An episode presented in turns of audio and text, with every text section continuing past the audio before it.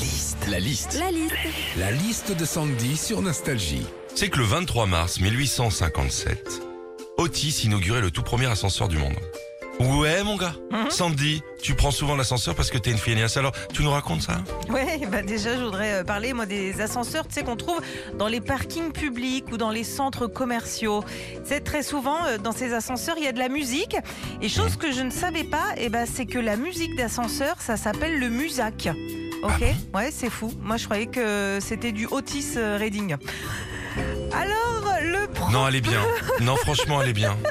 C'est peut-être la meilleure depuis, depuis le début, le début de l'année. Le problème parfois aussi avec les ascenseurs, c'est l'odeur. hein. Tu vois, euh, Philippe, je déteste rentrer dans un ascenseur qui pue. Et c'est même pas euh, à cause de l'odeur, non, c'est juste parce que quand il y a quelqu'un d'autre qui rentre après toi, eh ben il croit que c'est toi qui schmoute. hein. Oh, les trucs. Et puis quand tu habites en appartement euh, aussi comme moi, tu sais, tu as souvent des mots euh, dans les ascenseurs.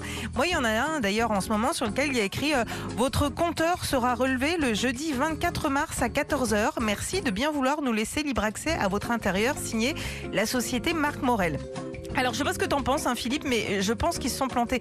Qu'on veuille avoir libre accès à mon intérieur pour me vérifier le compteur, je pense que ça vient plus de la société Marc Dorcel. hein. Retrouvez Philippe et Sandy, 6h-9h sur Nostalgie.